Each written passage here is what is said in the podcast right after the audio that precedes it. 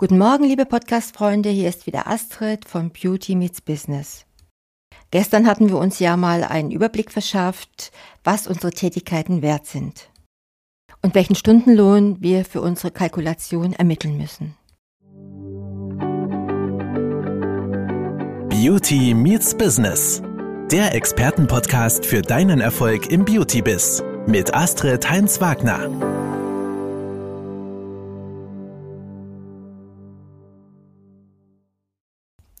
Heute machen wir uns mal Gedanken, was sind wertvollere und was sind weniger wertvollere Tätigkeiten für dich als kosmetische Dienstleisterin oder Dienstleister. Beim plakativen Beispiel mit der Toilettenreinigung im Vergleich zur bezahlten Leistungseinheit ist das auf den ersten Blick natürlich klar. Bei anderen Tätigkeiten ist das oft nicht der Fall. So zum Beispiel, wie sieht das aus?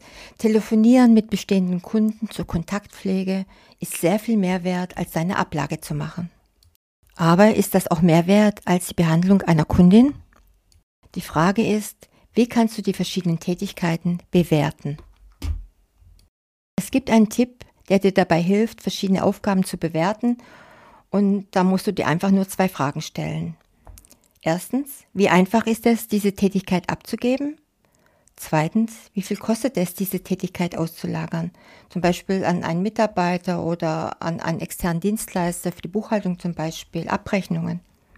Mit diesen beiden Fragen kannst du schon viel erreichen, was für dich die wertvollere Tätigkeit ist. Du könntest zum Beispiel auch die Antworten auf diese beiden Fragen mit einer Skala von 1 bis 5 bewerten. Diese beiden Werte miteinander multiplizieren. Das Ergebnis ist dann der Wert deiner Tätigkeit. Nimm mal deine Buchhaltung. Einfachheit auf der Skala wäre das ungefähr die 1, ganz, ganz leicht abzugeben. Die Kosten wären die 2, also nicht sehr teuer, multipliziert ergibt das 2. Anders sieht es aus bei der Werbeaktion planen. Die Einfachheit 3 ist also nicht so einfach und da muss jemand schon ganz gut über dein Unternehmen Bescheid wissen. Kosten 4, also 100 Euro pro Stunde muss man für eine Fachkraft rechnen, würde 12 ergeben. Was bedeutet das jetzt? Das bedeutet, dass du in diesem Beispiel die Buchhaltung auslagern solltest und die Werbeaktion weiterhin selbst planen solltest. Natürlich kannst du auch Teile davon abgeben. Und dann gibt es noch die Tätigkeiten, die du unbedingt selbst machen willst, weil sie dir einfach viel Spaß machen. Und das soll so sein. Solange das Business nicht darunter leidet, lass dir den Spaß nicht verderben. Aber letztendlich sollte dein Ziel sein, deine wertvolle und knapp bemessene Zeit nur für jene Tätigkeiten zu verwenden, die für dein Geschäft, für dein Institut am meisten Umsatz bzw. Ertrag bringen. Und langfristig alles andere auszulagern oder an Mitarbeiter zu delegieren. Rein rechnerisch solltest du daher alles auslagern, was unter deinem kalkulierten Stundenwert liegt. Oder einfacher gesagt, alles aus, was jemand anderer gut genug und günstiger, als es du erledigen kannst. Immer, immer wieder höre ich noch, ich kann mir das nicht leisten.